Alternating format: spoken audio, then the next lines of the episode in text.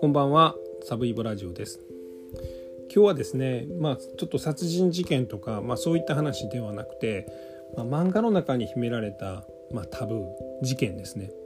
えー、漫画関連の事件について解説します。えー、っと今回お話しするのは、えー、ドラえもんの幻の最終回事件という事件です、えー、ドラえもんの最終回ってご存知ですか？実はちょっといくつかあるので、まあ、知ってる人も全て知ってる人もいれば、まあ、このもちろん幻の最終回を知ってる人もいらっしゃるんですけども、えー、実はあのドラえもんの最終回はオフィシャルな最終回もいくつかあるんです。で、えー、っと一番ですねそのドラえもんの、まあ、基本的な、まあ、何というんですかねこの作者の見解としてはえー、っと、まあ、作者の見解というか、まあ、小学館とか、まあ、そういうオフィシャルにはですね、えー、ドラえもんは、えー、未完であると、まあ、要は終わってない物語だというのが、まあ、オフィシャルな見解なんですね。ただもともと「ドラえもん」っていうのは1969年かなから連載が始まって、まあ、当初連載されてたのは、まあ、小学館が出してた、まあ、小学4年生とか3年生とか5年生とか、まあ、小学生が1年間その雑誌を読むという、まあ、そういう類の雑誌やったもので、え、例えばですね3月になると、え、小学4年生を買ってた人たちは、まあ、次5年になるからもう4年生は買わなくなるんですね。なので、えー、藤子不二雄はそこで一旦のエンディングを書いたりしたんです。例えばですね、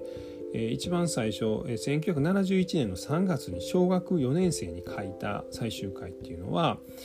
えー、っとまあのび太の家に夜になると、えー、見知らぬ人たちが急に現れるんです。でその人たちは壁を通り抜けて時には家のものを持って行ったりしてしまうんですね。お母さんもお父さんも困りますよね。でドラえもんがあの、まあ、その話を聞いて暗い顔をするんですけども、えー、その後タイムパトロールがのび太の家に来てですねで、えー、実は最近、まあ、時間旅行ですねだから未来の未来からまあ過去に遡って時間を旅行する旅行客たちがちょっとまあ過激になってるんだと。で、えー、昔の旅してですねそこのものを無理やり取ったりとか、えー、無理やり買ったりとか、まあ、そんなことをマナーの悪い時間旅行客というのが増えてるから、えー、時間旅行規制法というのが作られますという話をするんです。でこの時間旅行規制法っていうのができるとまあ時間を移動するのを勝手に移動してはいけなくなるのでドラえもんも本来自分のいる場所未来に帰らないといけなくなると。まあこれでですね、えー、のび太とドラえもんが離れ離れになってしまうんですけども、まあ、ドラえもんと離れたくないよというのび太な君はもうあの立派な男の子なんだからしっかり自分でやらなくちゃいけないんだってドラえもんも怒るんですけど、まあ、次の瞬間でも僕ものび太くんと離れ離れになりたくないって言って2人で、まあ、泣きながらお別れして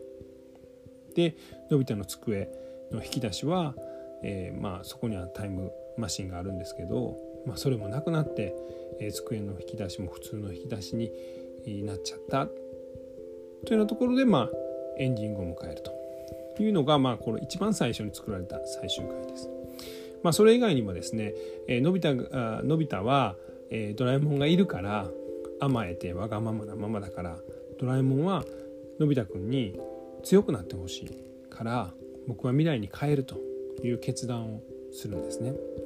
である時はのび太が、まあ、自転車に乗れないから、えー、自転車に乗れるような道具はないかいって言って、えー、ドラえもんが怒ってですねそんなんだから君はダメなんだみたいなことを言って。でまあドラえもんは、えー、のび太くんを一人前になってほしいから僕は未来に変えると言うんですね。ほんならのび太は、まあ、ドラえもんのその決意を、えー、まあ、認めるんですね。僕も頑張るよと。で必死になって自転車を乗る練習を毎日毎日転びながらやって、えー、まあ、ようやくのび太は自転車に乗れるようになる。それを未来でドラえもんは、えモニター越しにのび太くんの頑張りを見てるというような終わりがあったりとか、まあ、同じくジャイアンにいじめられて帰ってきたのび太。喧嘩に勝てる道具出してドラえもんって言うんですけどドラえもんは冷たく突っぱねると、まあこれも同じですね。でも最後は一人で頑張るってなって、まあ、ジャイアンに負けながら負けながらも必死にいい戦いを挑んでですね最後、えー、ジャイアンが俺の負けだと。認めてで最後、えー、ドラえもんとのび太くんは、まあ、また別れるというようなまあ3つ4つぐらいの、まあ、オフィシャルに作られた最終回っていうのもありますしさらにもうそれではちょっと、えー、かかわいそうだからまたさらにドラえもんが帰ってくるというエピソードを書いたりとか、まあ、藤子不二雄もいろいろこの、えー、ドラえもんのエンディングについてはまあ紆余曲折するわけなんですけど実はまあ世の中で一番感動的であるって言われてるドラえもんのエンディングがさらにもう一つあるんです。それはですねこんな物語なんです。ある日ドラえもんは突然動かなくなってしまうんです。のび太がいくら呼びかけてもあの大好きなどら焼きを近づけてもうんともすんとも言わないです。で、まあ、心配になったのび太が、まあ、未来の、え、ドラミちゃんに相談するんですね。ドラミちゃんすぐやってきて、え、これはあのお兄ちゃんのバッテリーが切れちゃってると。まあ電源が落ちちゃってるってことですね。なんでこれバッテリーをじゃあ入れ直したらドラえもん元に戻るんだね。やった。ってのび太くんが言うんですけど実はそう簡単にはいかないんですね。実はこの猫型ロボットの、まあ、いわゆる記憶